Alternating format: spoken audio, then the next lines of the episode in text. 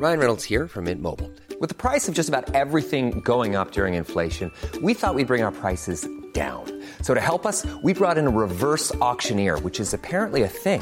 Mint Mobile unlimited premium wireless. Ready to get 30, 30, bit to get 30, bit to get 20, 20, 20, bit to get 20, 20, bit to get 15, 15, 15, 15 just 15 bucks a month. So, Give it a try at mintmobile.com slash switch. $45 upfront for three months plus taxes and fees. Promo for new customers for limited time. Unlimited more than 40 gigabytes per month. Slows. Full terms at mintmobile.com. Ding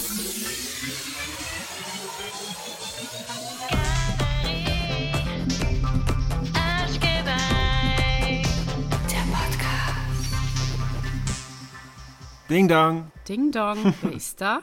wir sind's wieder. Hallo. Hier ist Franz. Dani, bist du auch da? Ich bin da, hier ist Daniel und wer auch da ist, ist das Bo namens Verena. Das Po ist auch da und wir sind, Unser Wonderboy. wir sind, wir sind mitten im Mammutjahr 2001. Das war wirklich ein Schaltjahr, kann man so behaupten, oder? Weil es, da muss eigentlich ein Tag mehr gewesen sein in dem Jahr, damit da alles eigentlich reinpasst. Wir sind Ja. eigentlich komplett am Ende, aber es gibt noch so viel zu sagen über das Jahr 2001. So viel, dass wir sogar noch zwei Folgen vor uns haben und heute ist eine davon.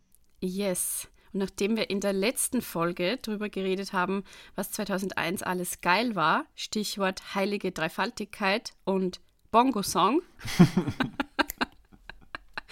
geht es in dieser Folge unter anderem auch darum, was vielleicht nicht ganz so geil war im Jahr 2001. Weil da gibt es auch so ein, zwei, drei Dinge, würde ich mal sagen. Da gibt's Gänsehaut, aber im negativen Sinne. Ja, nicht so wie in der letzten Folge, da war es für mich Gänsehaut im positiven Sinne drei Stunden lang. Total. Ja, gut, oder? Ja, ich würde denken, Dann müssen wir, warte mal, müssen wir eigentlich, müssen wir ins, in, in, in die, ins UFO steigen und zurück ins Jahr Stimmt, 2001? wir hatten, wir hatten ja ein UFO. müssen wir Housekeeping machen. Ach so, Housekeeping? Franz will schon wieder aufräumen. Ich will aufräumen und ich will einfach nur kurz erwähnen, Leute, wir haben eine Playlist, bitte äh, geht auf Spotify. Wir haben Speakpipe, äh, unser Tool, wo ihr uns Sprachnachrichten senden könnt. Das kennt ihr ja alles schon. Links sind wie immer, wo nochmal? Ich weiß nicht mehr. In den Shownotes. In den Shownotes, genau. Und ich kann euch nur ans Herz legen, nach der letzten Folge ist die Playlist Voll. Voll Absolut. mit Bangern. wahnsinnig. Voll mit Bangern. Der Name ist Programm. Banger Alarm. Haut's euch hinter die Ohren, haut's euch in die Schädeldecke, rührt einmal kräftig rum und fertig ist das Jahr 2001. Stimmt, Franz, danke fürs Housekeeping. Sehr gerne. Dani hat noch verkündet, dass ich die Virgo Queen bin, aber jetzt habe ich selber vergessen. Siehst du, Aber zum Glück haben wir noch die zweite Virgo an Bord. so, apropos an Bord. Jetzt geht's wieder ab ins Raumschiff, Schrägstrich U-Boot. Egal was es ist, es ist der Fernsehturm. ab ins Raumschiff. Und wir tauchen jetzt direkt ein in die Kategorie Cancelled. Abflug, wir heben ab.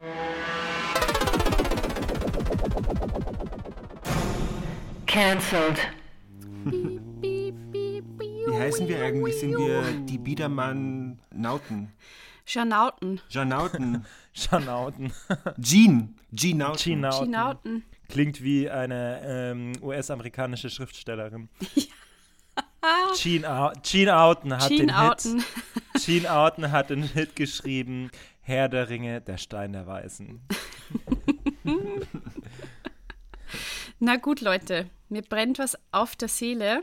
Schieß los. Und ich glaube, euch brennt es auch auf der Seele, so wie ich euch kenne. Und zwar ist im Jahr 2001 ein Film erschienen, den ich als Kind zum Schreien fand. Ich fand den so geil. Ich hatte den auf Videokassette.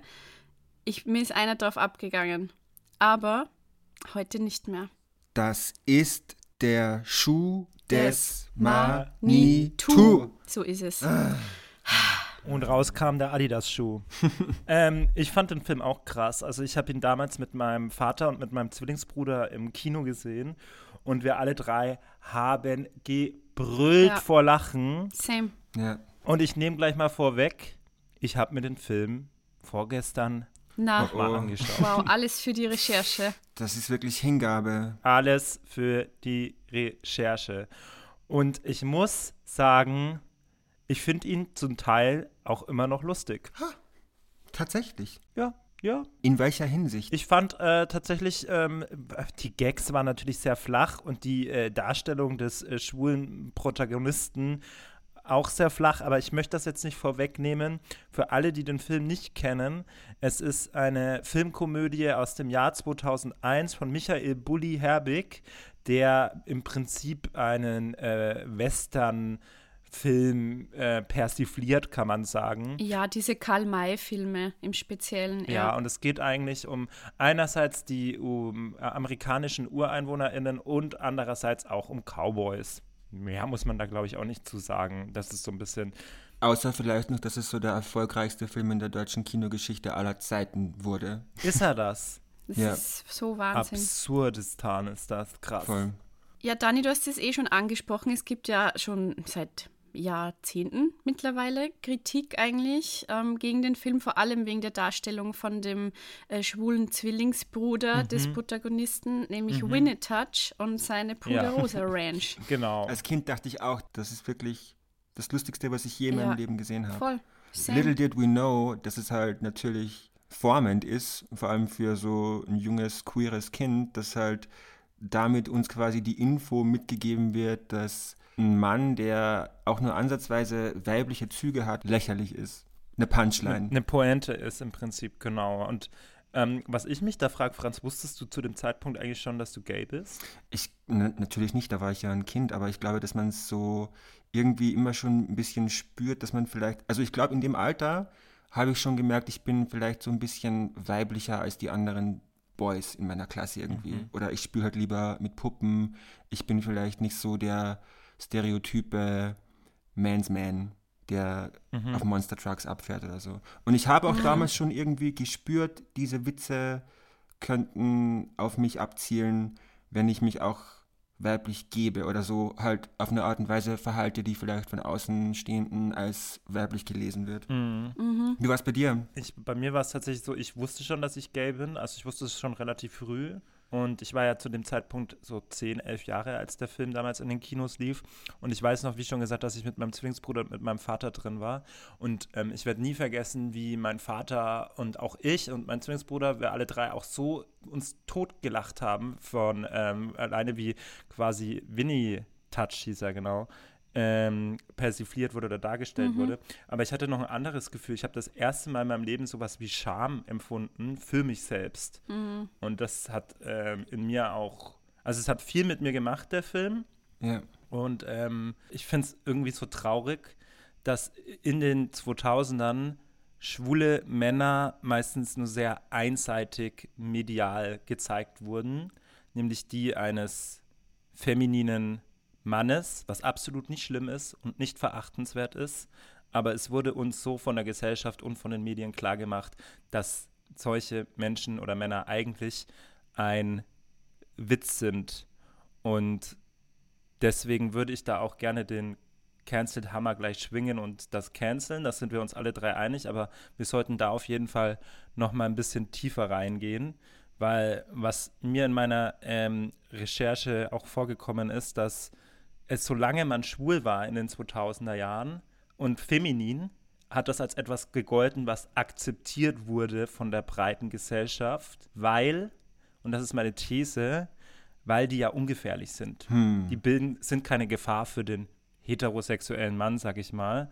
Und ähm, ich sag so, dass würde ich sagen, und das Problem liegt nicht darin, dass die Personen schwul sind, sondern das Problem liegt eigentlich noch tiefer begraben, nämlich dass äh, feminine Männer gleich schwach sind, was auch im Umkehrschluss bedeutet, dass wenn du eine Frau oder weiblich dich gibst, dass das etwas Schlechtes ist, etwas Schwächeres ist, etwas Dümmeres ist und dementsprechend ist es etwas, dass wir nicht nur in einer homophoben Gesellschaft leben, sondern auch in einer frauenfeindlichen Gesellschaft leben.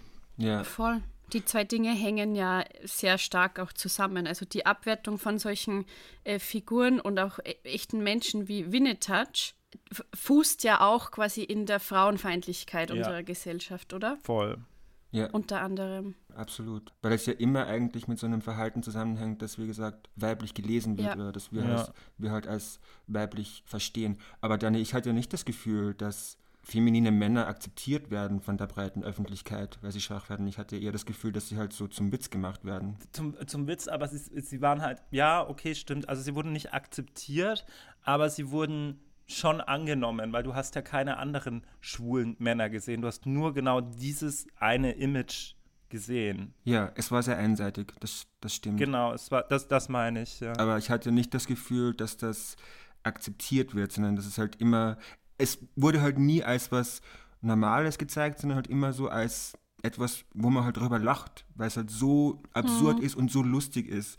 Also es war ja eigentlich, die Figur von Winnie Touch war ja auch nur der Anfang, weil ja dann aus dem großen Erfolg von diesem Kinofilm sich ja dann auch noch der Nachfolger Traumschiff Surprise Periode 1 sich äh, herausentwickelt hat, der ja dann diesen Teil vom Humor von is Manitou hergenommen hat und dann den kompletten Film nur darauf aufgebaut hat. Also nur auf diesem Auslachen von femininen Männern. Ja, total. Also was, was ich mir da auch noch notiert hatte, ist, als ich mir den Film dann angeschaut hatte, sind mehrere Faktoren aufeinander getroffen, die so jetzt nicht mehr funktionieren, zu Recht. Und das ist zum einen natürlich auch, wie die Queerness und die Homosexualität dargestellt wurde in diesem Film, nämlich dass ein schwuler oder queerer Mann eigentlich ein inkompetenter, nicht ernstzunehmender Mensch ist, der eigentlich nur Prosecco säuft und sich über Fashion redet, was auch voll fein ist, aber da wurde sich drüber lustig gemacht. Und in dem Film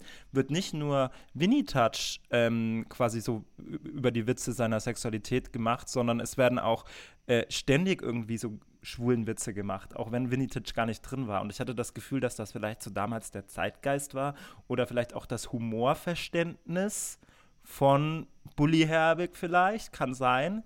Ähm, das wissen wir nicht. Aber ähm, ich finde, dass, dass wir diese einseitige Darstellung und dass man sich über einen Menschen lustig macht, nur weil er ist, wie er ist, finde ich einfach so niedrig. Das ist so grob. Das ist so eklig schon fast, Ja, weil wir voll. müssen auch bedenken, zu der Zeit gab es, okay, das Internet kam gerade auf. Wir als schwule junge Menschen oder queere Menschen hatten zu dem Zeitpunkt eigentlich auch keine wirklichen Vorbilder, sondern wir hatten halt wirklich, wenn man, wenn ich den Fernseher angemacht habe, dann war ich so, ah, ich bin ja gay, also bin ich ja eigentlich wie Winnie Touch. Genau, das Gefühl hatte ich auch, ja, voll. Oder wenn man Fast Forward macht, bin ich wie Daniel Kübelböck Ja. oder wie äh, Bill Kaulitzer. Die waren alle irgendwie, wurden die sehr belächelt und fast schon irgendwie nicht belächelt, sondern auch gehasst Ja, auf dem Schulhof, kann man schon so sagen. Ne? Also es war ja richtig, eine richtige Hasswelle, die diesen Menschen entgegengekommen ist. Und man hatte Angst. Also ich hatte damals auch extreme Angst, irgendwie, dass rauskommt, dass ich zu feminin bin, dass ich zu, zu schwul bin oder weißt, wisst ihr, wie ich meine? Ja. Und das ist, ist es so eine Angst, die sich daraus entwickelt hat, mit der, die ich jetzt Gott sei Dank nicht mehr habe, aber die ist schon, also es ist schon nicht ganz cool, was da passiert ist zu der Zeit. Diese Kritik eben an der Figur und an der Darstellung und an dem Humor gibt es ja schon länger. Und Bully Herbig wurde auch immer wieder in Interviews darauf angesprochen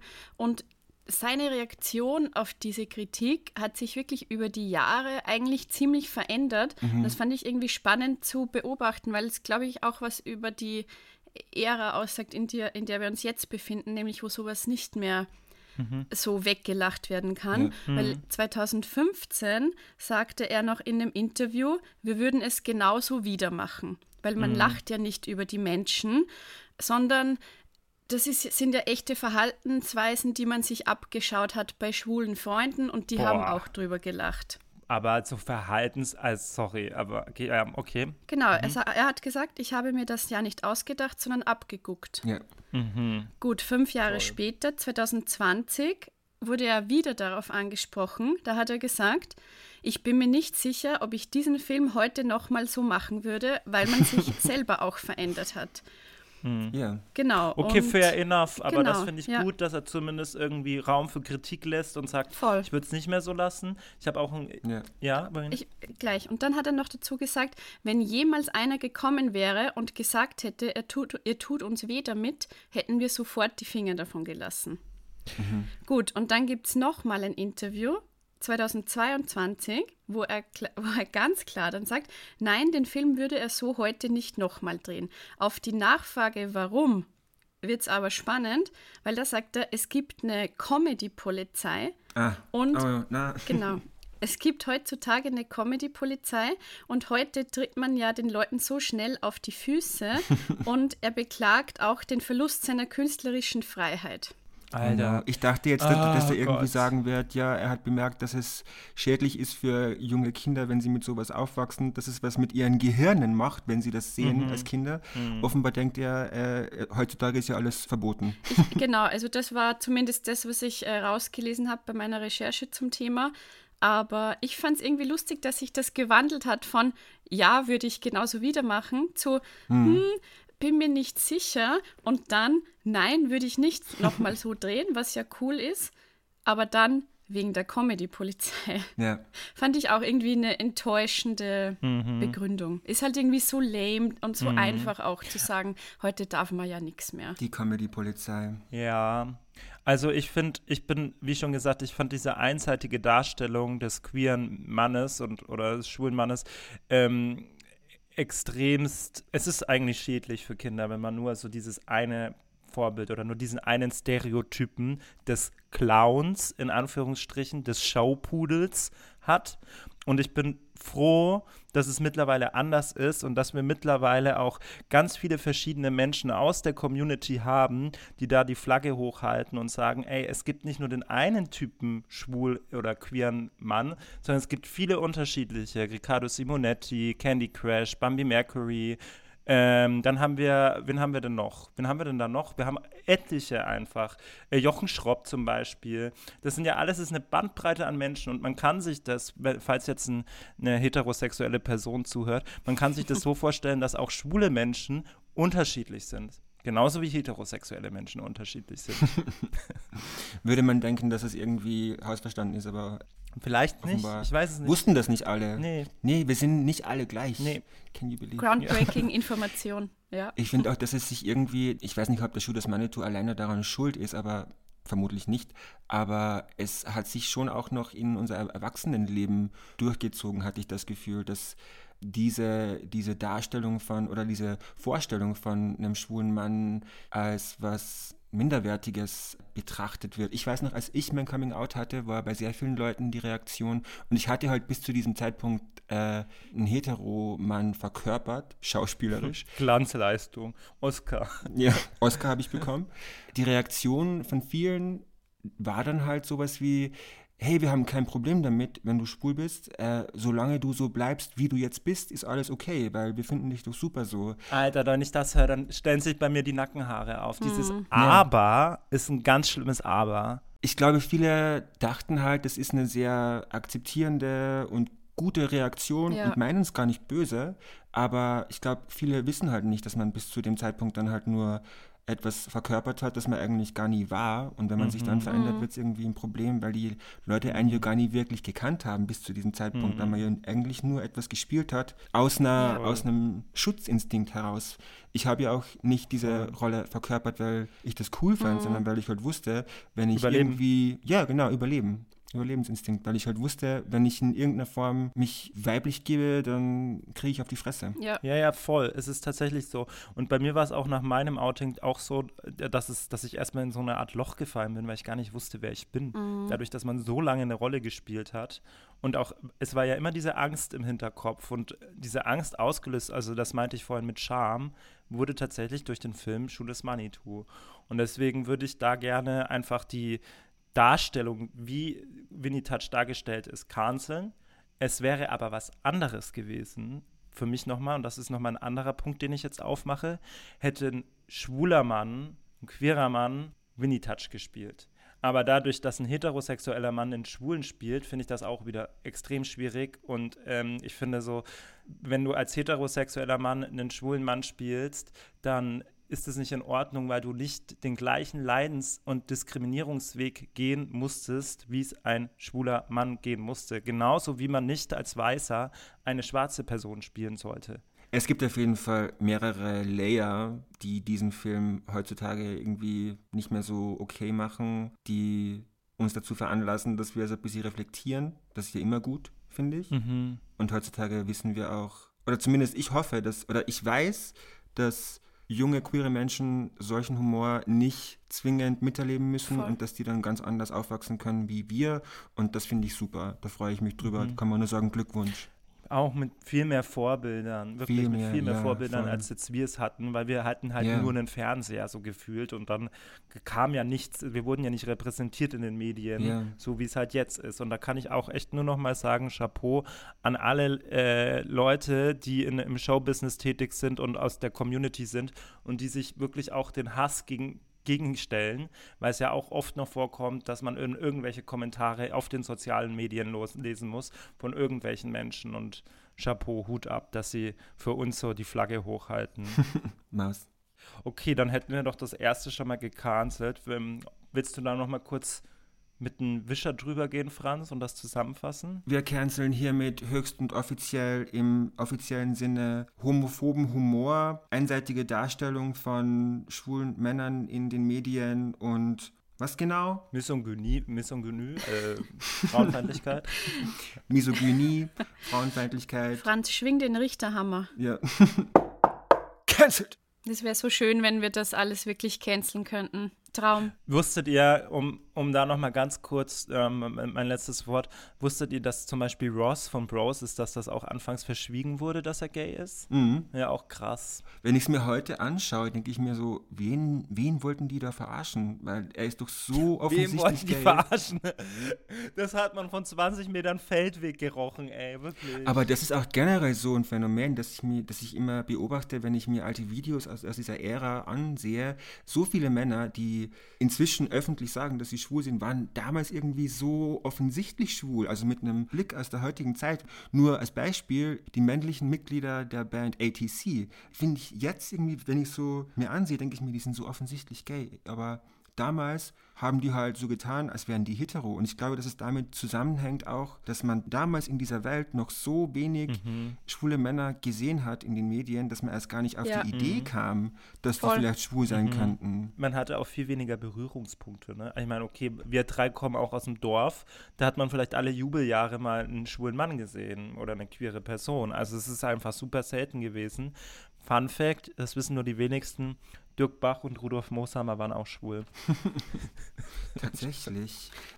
Leute, jetzt wo ihr gerade schon über Brosis kurz geredet habt, Brosis. da passt mein nächster Punkt gut dazu, den ich noch mitgebracht habe zum Canceln, nämlich zum Thema Brosis. Ich möchte canceln dieses Sentiment, dass Castingbands automatisch Trash, Müll, schlecht sind. Ich Oh finde, das ja. ist mit den No Angels und mit Brosis im deutschsprachigen Raum so richtig aufgeflammt. Diese ganzen Kommentare, Stichwort Retortenband, dass man da sagt, das sind nur ein Produkt, das ist Ja. alles künstlich hergestellt und kann Ja. gar keine echte Kunst, echte Musik sein. Das finde ich so scheiße. Echte und das ist mir Musik. so oft untergekommen bei der Recherche zu den Engeln und auch Brosis, dass Mhm. das echt ein, ein Narrativ war damals, ja. Finde ich auch, würde ich so unterschreiben. Da steige ich mit ein, Verena. Das fand ich auch damals immer so absurd, dass den No Angels immer von Anfang an direkt mit so einer Skepsis gegenübergetreten wurde, ob die wirklich irgendwas können. Ja, ob die es- wirklich singen ja, können. voll. Und das fand ich immer so weird, weil ich habe das nie gecheckt, wieso man so besessen davon ist, ihnen zu unterstellen, dass sie keine Instrumente spielen oder Ja. so. das fand Ey, ich damals die waren- schon weird, finde ich Die immer noch Leute komisch. waren obsessed mit diesem Thema. Wenn man sich Talkshows anschaut, die mussten in jeder Talkshow a cappella singen, Ja. gefühlt. ja, um Ja. zu beweisen. Beweis antreten, um zu beweisen, Das dass sie ist so- singen können. Und dann liest man sich die Kommentare durch. Das sollte man eh nie machen, aber man macht es dann trotzdem. Und dann liest man sich die Kommentare durch und dann steht da so, die Five, fünf Girls, die können ja doch singen. denke ich mir, ja, ach was, Schatzi, wirklich. Also wirklich, Ich glaube, was halt damals neu war, war, dass dieser Prozess eines Castings halt zum ersten Mal sichtbar gemacht worden ist Ja. durch diese Fernsehsendung. Dabei war ja ein Casting überhaupt nichts Neues oder so. Es gab ja zu dem Zeitpunkt schon viele Bands, die auch gecastet wurden. Nur wurde halt der Prozess nicht in Form von einer Fernsehsendung begleitet und ausgestrahlt.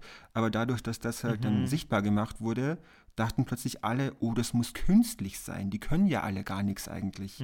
Das fand ich super weird. Ich habe auch äh, vom ersten Album habe ich ein paar Reviews gefunden auf Amazon, wo auch wieder ein paar KritikerInnen unterwegs sind. Ich kann die euch kurz vorlesen. bitte. Der Timo schreibt, er vergibt dem Album einen Stern. Würde man die fünf Mädels alleine in ein Studio stecken, damit sie mit richtigen Instrumenten richtige Songs schreiben Oh, würden, würde die Sache schon wieder ganz anders aussehen. Da würde unter Garantie nämlich gar nichts bei rauskommen. Und genau aus diesem Grund bleibe ich lieber bei klassischem Hard Rock und Metal. Ja, go off, Timo. Geil, Timo. Good for you. Es war so klar, dass der Hardrock Boah. und Metal hört. Nichts Echte gegen Hardrock Musik. und Metal-Fans, aber ohne Scheiß, ich glaube, der ist, der ist so eine Person, die im, in der Garage Musik macht. Das Der wartet ich. noch auf seinen Durchbruch, Timo. Und dann habe ich noch eine mit dabei, eine Sonja, die ist sehr skeptisch. Äh, die hat auch einige Fragen, die sie gerne beantwortet haben möchte. Mal schauen, ob wir sie beantworten können. Auch sie vergibt einen Stern. Sie schreibt, ja, es ist halt Hitfabriken, so ähnlich wie Dieter Bohlen es macht. Diese ist eine Antwort von deutschen Teenie-Girlband auf Spice Girls in Großbritannien. Die Frage ist neben ihren ausgezeichneten guten Tänzen mit ihrem größten Vorbild die Spice Girls, ob sie alle auch die Instrumente spielen oder musikalisch die Noten lesen können. Die Antwort wollen einige MusikwissenschaftlerInnen gerne wissen. Wo sind diese MusikwissenschaftlerInnen? Stellt euch. Aber hier ein kurzer Shoutout an Sonja dafür, dass sie einfach damals schon gegendert hat bei Amazon Reviews. ja, aber es fand ich immer so weird. So können die Noten lesen? Spielen Ja. die ihre Instrumente selber? Ja, Mann, ey. ist So weird. Einer, der sich auch aufgeregt hat über die Casting-Bands dieser Zeit, war Tote Hosen Frontman Campino und der war offenbar besonders sauer auf Brosis, wie ich bei meiner Recherche herausgefunden habe. Da bin ich nämlich über ein Zitat gestolpert, da hat er gesagt, es ist pervers, dass diese Brosis 800.000 Platten in einer Woche verscherbeln. Aber ich möchte nicht darüber jammern. Die Leute da draußen kriegen, was sie verdienen. Boah, aufs Maul einfach. Ich denke mir so, was, was jammerst du, was laberst du, was juckt's dich? Heul leiser, Campino. Heul leiser. Und ich finde auch, die Leute da draußen kriegen, was sie verdienen. Das finde ich irgendwie so richtig eklig, weil das ist echt so, das ist so ein ekliger Kultursnobismus. Ja. Diese ewig gleiche Abwertung von Mainstream ist auch so fucking langweilig. Voll. Und es ist halt auch zufällig, ergibt sich halt, dass meistens diese Musik, die da abgewertet wird, Girlbands oder zum Beispiel auch Brosis, halt die Musik ist, die jungen Mädchen gefällt, die auch Ja, äh, exakt. äh, queeren äh, Kindern, Teens gefällt. Und äh, ja, Zufall, Fragezeichen. Also da, da wertet man ja, Ja, auch ja, immer ja. die Gruppen ab, für, für die diese Musik eigentlich da Ja. ist. Und das schwingt da einfach auch immer mit. Unterschreibe ich 100 Prozent. Und da kann man auch mal darüber sprechen, dass die Beatles früher auch ein Act waren, auf den vor allem junge Frauen abgefahren sind. So ist es. Und was sind die jetzt? Kult. Kult. Die kenne ich nicht. Für mich Kult, weil die haben noch echte Musik gemacht und ich glaube, die konnten sicher Noten lesen und Die Instrumente Noten spielen. lesen. Das muss ja auch so fucking komisch gewesen sein für die No Angels mal zum Beispiel. Die sind ja alle fünf Musikerinnen. Allen voran Lucy, die einfach alleine von Bulgarien nach Deutschland kam, dann hier eine Ausbildung an der Stage School macht, also ausgebildete Musical-Sängerin, Darstellerin ist und dann hier schon Musical spielt, also die wirklich eine fundierte Ausbildung darin hat und dann immer damit konfrontiert wird, dass irgendjemand glaubt, die kann ja eigentlich gar nichts. Ja, Ich habe auch nie verstanden, wieso so das Beherrschen von einem Instrument automatisch höher gestellt wird als so als Performance oder als Tanz. Jemand, der im Musical spielt. Voll. 100 Prozent. Ich meine, du kannst für Elise auf Klavier spielen. Das gibt dir aber noch lange nicht das Recht zu behaupten, dass du musikalisch bist. ja. Genau. Und es, es ist ja auch so lustig, weil ich, ich habe auch irgendwie an Taylor Swift denken müssen, weil die schreibt ihre Songs selber, die spielt Ja. Gitarre und performt. Und es wird aber trotzdem abgewertet. Es wird auch als Hysterie, es ist nur irgendwie seelenloser Pop, es ist nur oberflächlich, weil es geht ja nur um Männer und Jungs und Liebe. Und selbst da finden diese Leute immer wieder Argumente, warum es schlechter ist als, als äh, echte Musik. Ja, aber ganz ehrlich, warum, wenn man Bock hat über das, wenn dich das beschäftigt, dann schreib doch darüber und dann mach darüber einen Song. Was gibt dir das Recht schon wieder? Das ist genau das, das Gleiche. Das gibt dir noch lange nicht das Recht, sich über andere Menschen zu stellen, wenn die etwas beschäftigt und sie daraus Kunst machen. Was soll das? Voll. Ich verstehe Ich könnte mich da stundenlang aufregen. Und ich finde es verbittert. Ja. Es ist so verbittert. Verbittert ist das beste Wort. Es ist verbittert und es ist eine richtig peinliche Abgrenzungsstrategie. Man will sich einfach besser fühlen als die dummen Schafe, die dem Massenpop hinterherrennen. Deshalb bleiben wir lieber bei echtem Hardrock und Metal. Meinst du damit Feel Good Lies von den No Angels? da werde ich auch zur Rockerin. Und der Nupa Gadi. Ich meine damit La Fee und Grazia. Grazia. I don't think Also so. Leute, ich glaube, wir sind uns auch hier einig. Heute sind wir uns so Ja. einig. I love it. Hier wird der Hammer geschwungen. Verena spricht das Machtwort. Verlesen Sie das Urteil. Ich verlese das Urteil. Das Anti-Casting-Band, Anti-Mainstream-Sentiment ist hiermit offiziell over. Cancelled!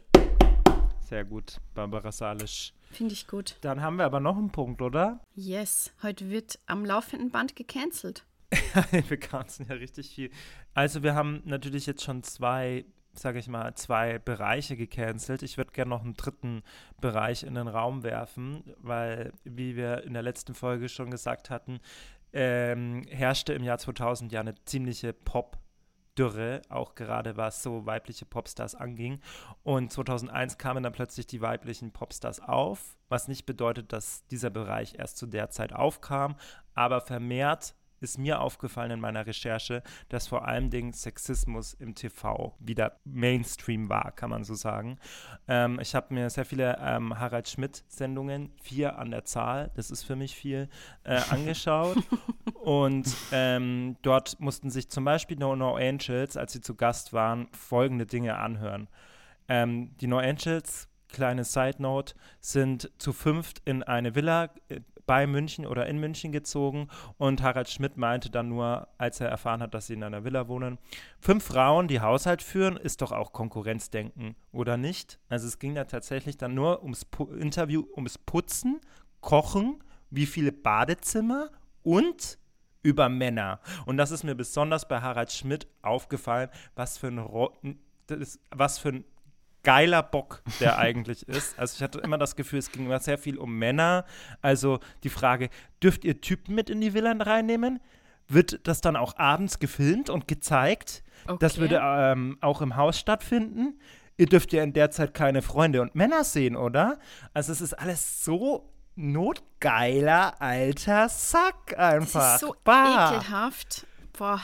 Und dann Schlimm. Stichwort Sauna, ob sie eine Sauna haben, ne? Und dann meinte Wanni so, ja, haben wir. Ah ja, wird das dann auch im TV gezeigt?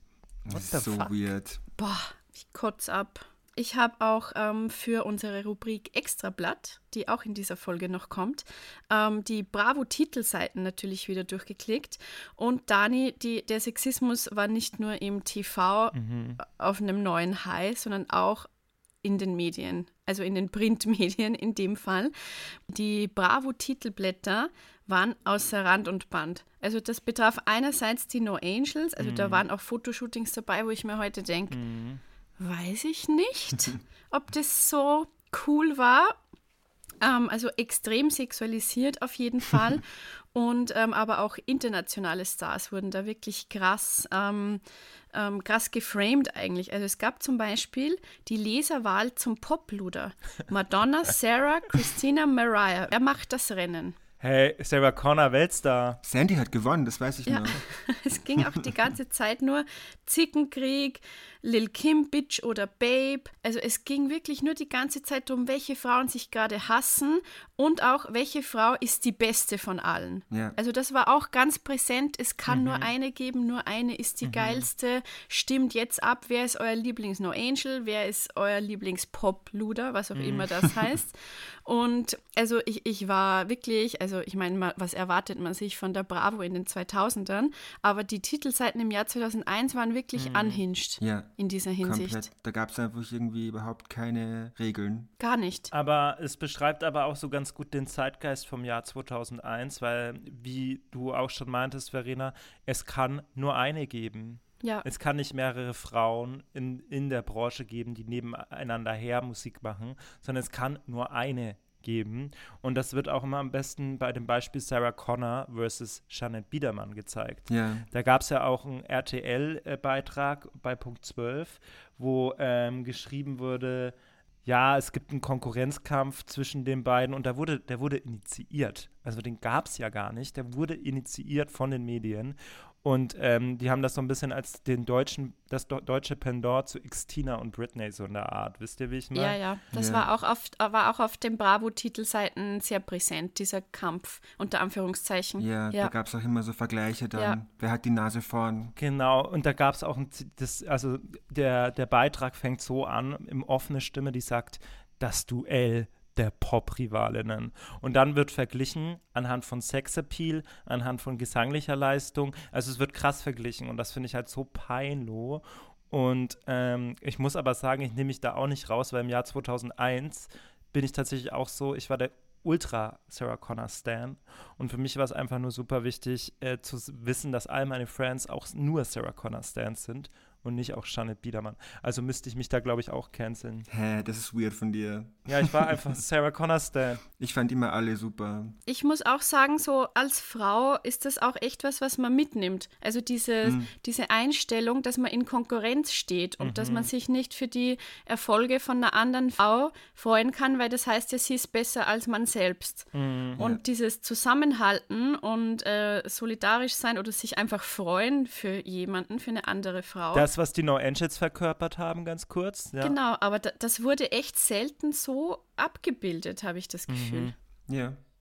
Würdest du sagen, dass sich das inzwischen verändert hat? Ich glaube schon, dass es sich verändert hat, ja, weil ich finde, man sieht viel öfter große Stars, also da fallen mir jetzt nur internationale Beispiele ein, aber auch Taylor Swift und Olivia Rodrigo oder Ja. Adele, die irgendwie Shoutout gibt auf der Bühne. Also mir kommt vor, da gibt es viel mehr Appreciation untereinander und ich glaube, es ist auch einfach, es, es, es wird heute auch nicht mehr gehen, glaube ich. Es wird, glaube ich, nicht mehr durchgehen, dieses Ja. gegeneinander ausspielen und aufeinander rumhacken auch. Ja, habe ich auch das Gefühl.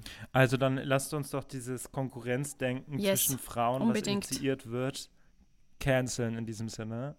Richterhammer wird geschw- geschwungen, aber ich würde gerne noch einmal kurz zum Thema Sexismus zurückkommen, weil ich habe da auch noch ein paar Zitate und Franz, du, du glaube ich auch, oder? Richtig. Möchtest du dann anfangen, dann würde ich ähm, drauf steigen. Sehr gerne. Es ist eigentlich nur ein weiteres Beispiel für das fucking sexistische Framing, das sich vor allem so Girlbands in Talkshows wie Harald Schmidt und TV Total geben mussten. Ich habe mir einen Auftritt angesehen, der No Angels aus dem Jahr 2001 bei TV Total. Das war kurz vor der Veröffentlichung von There Must Be an Angel. Da werden die angekündigt und davor gibt es dann noch so einen kurzen Einspieler. Das war so ein Format, das es damals gab bei TV Total, das hieß Neun Fragen. Also da wurden dann irgendwie so Fragen gestellt und dann so Wissensfragen und dann kamen darauf die Antworten. Und da gab es dann halt so neun Fragen zum Thema Girlband. Und die Fragen waren dann so, was ist eine Girlband? Und dann war die Antwort, das sind ein paar brandheiße Ischen mit Wackelkontakt und genügend Gehirnzellen, um die Lippen zum Playback zu bewegen. Oh mein Gott. Dann war noch so, und wozu braucht man eine Girlband? Und dann war die Antwort darauf sowas wie, für ihre Musik und die tollen Tags. Ach Quatsch, man braucht sie natürlich als Wix-Vorlage. Boah. Und dann war dieser Beitrag zu Ende und dann kamen die No Angels die Treppe runter und die mussten sich das hier anhören Boah. und dann einfach da drüben sitzen und lächeln und sich denken, schön, dass wir hier sein durften. Ich glaube, Showbusiness ist so ekelhaft. Boah. Und ich finde, ich find, da, man sieht einfach bei den ganzen Sachen eigentlich, die wir gerade canceln in dieser Folge, es wurde einfach damals Medien und Humor von Männern, also von Straight Men für Straight Men gemacht. Ja, Ja, total. genau. Und, und ja. man, die anderen mussten halt herhalten als Punchline Ja. so. Ich habe auch noch einen Interview-Ausschnitt von Harald Schmidt, als Wanni und Nadja dann damals dort waren, um die neue Single zu promoten, Rivers of Joy. Und ähm, da erzählt Wanni von ihren Zusammentreffen mit Prinz Albert. Und ähm, ich zitiere jetzt mal ganz kurz äh, Harald Schmidt.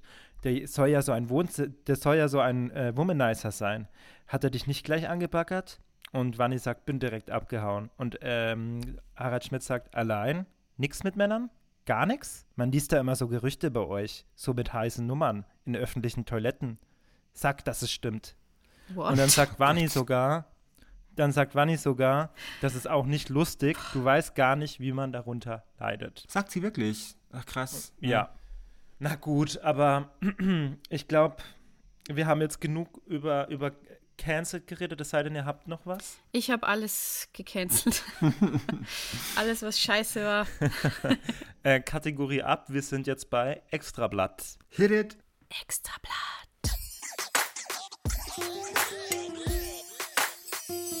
Extrablatt. Also, ich habe mir ja für meine Recherche ähm, für das Jahr 2001 tatsächlich die Bild-Zeitung gegeben. Wow. Ja, mein Beileid. Ja, aber es war schon auch lustig, um ehrlich zu sein. Und ich habe mal geguckt, was eigentlich so abging. So einen kurzen, wie, wie sagt man, eine kurze Übersicht zu bekommen, was eigentlich im Jahr 2001 abging. Und drei Dinge, naja, nicht drei Dinge, es waren schon ein bisschen mehr. Mehrere Dinge haben die Bild-Zeitung, die Schlagzeilen dominiert, sagen wir mal.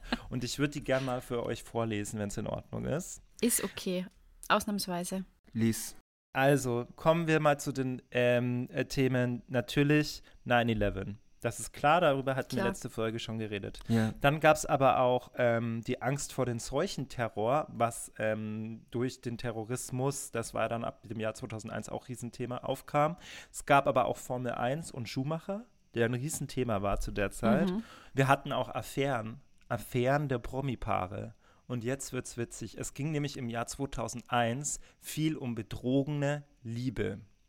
Und drei Pärchen haben die Gazetten dominiert, besser gesagt die Bildzeitung. Das ist zum einen Barbara Becker und Boris Becker. Ich sag nur Galerie Samenraub. War Genau. es Samenraub? Da gab es nämlich so Schlagzeilen wie Boris Samenräuberin. Kriegt sie den Hals nicht voll?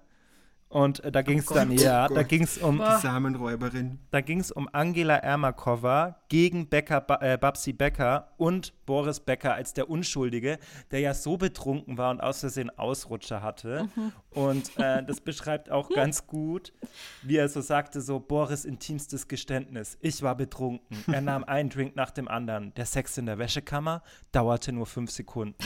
Also es war ein übelstes Framing auf diese Angela Ermakova, die die Böse war. Und der arme Boris, der war ja nur betrunken und wusste gar nicht mehr, wo er ist. Aber der Vamp, der hat ihn quasi äh, verführt. Klassiker. Und dieser Klassiker hört nicht auf, weil 2001 gab es auch einen Schlagabtausch zwischen Ulla Kock am Brink und Sabrine Christiansen. Ulla Kock am Brink ist bekannt als Moderatorin für Gaming-Shows, gerade die 100.000 Mark Show. Und Ulla Kock am Brink hat laut Bild-Zeitung Sabine Christiansen den Mann ausgespannt und dann ging eine Hexenschlag los. Dann ging es sowas wie Ulla Kock am Brink und der Ehemann von Sabine Christiansen. Bringt ihr die geklaute Liebe kein Glück? Oder ähm, lauter so weirde Flexes, die ge gebracht wurden. Ich überlege gerade, Sabine Christiansen spricht. Es war für mich ein schlimmes, trauriges Jahr. Und lauter so Zeug. Wer lügt hier? Neue Vorwürfe in der E- Eheaffäre Christiansen. Der Ex-Mann von Ulla Kock am Brink hat jetzt plötzlich Fragen. Und dann ist mir wieder aufgefallen, schon wieder ist die Frau die Böse. Na klaro. Nämlich diesmal Ulla Kock am Brink. Ja. So ist Angela Ermakova und Ulla Kock am Brink die Böse, aber niemals dir der Mann. Voll. Aber ich finde, das ist bis heute so, wenn so, wenn, wenn's, wenn irgendwo betrogen wird oder irgendein Mann eine neue Freundin hat, dann ist immer, Ja. sie hat den geklaut, sie hat den ausgespannt. Es ist die Frau schuld, aber der Mann ist, ist einfach arm und Ja. Hat es geschehen lassen. Ja, ja, genau. Es ist sehr Britney und Justin. Ja, genau. Ja, voll. Ich habe aber auch die absurdesten Headlines. Das sind genau drei Stück. Bitte, und- gib's uns. Das ist jetzt aber echt so bescheuert, ey.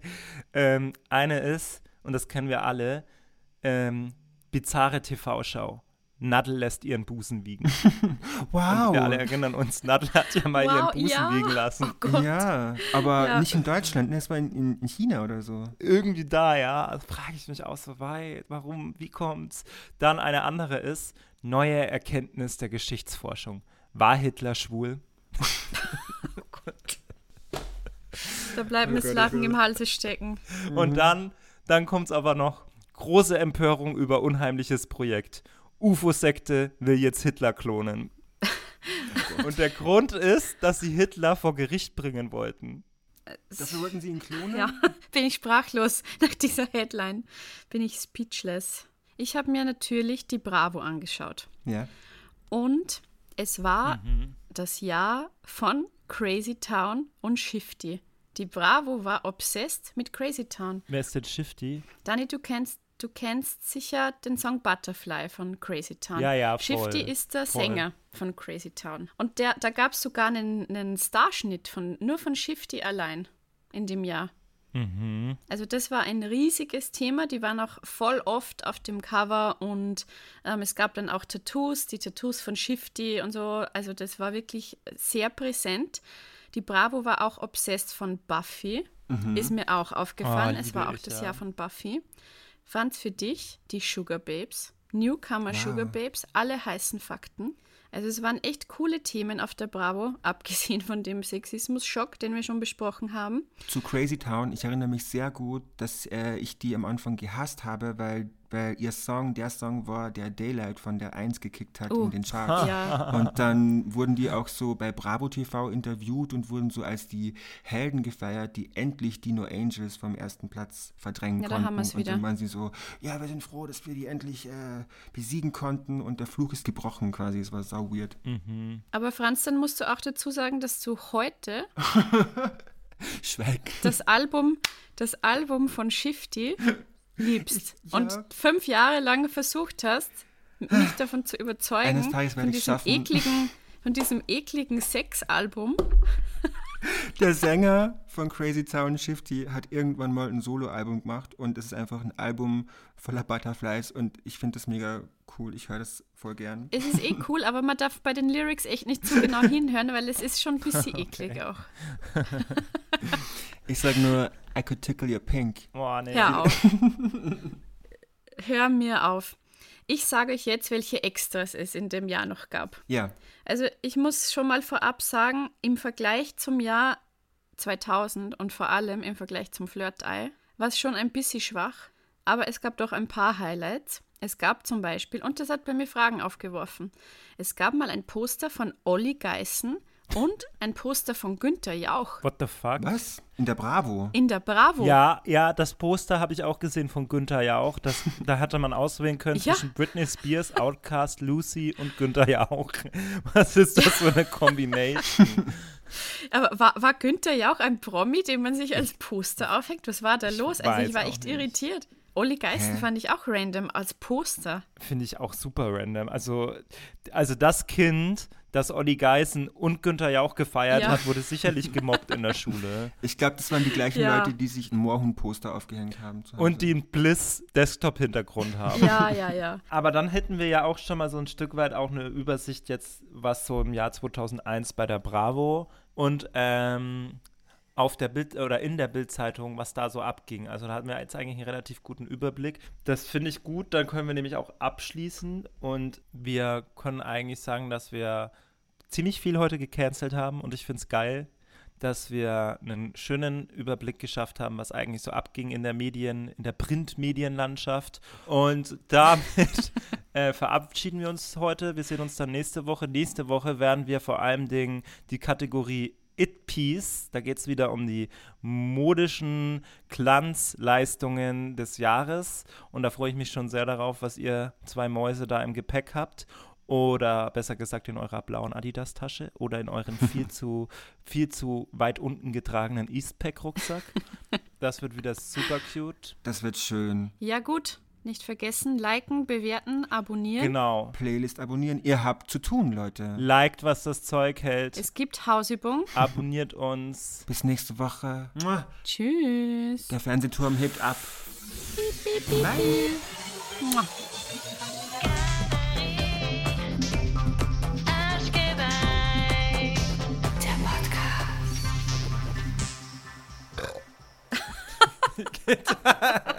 Dani, oh Gott.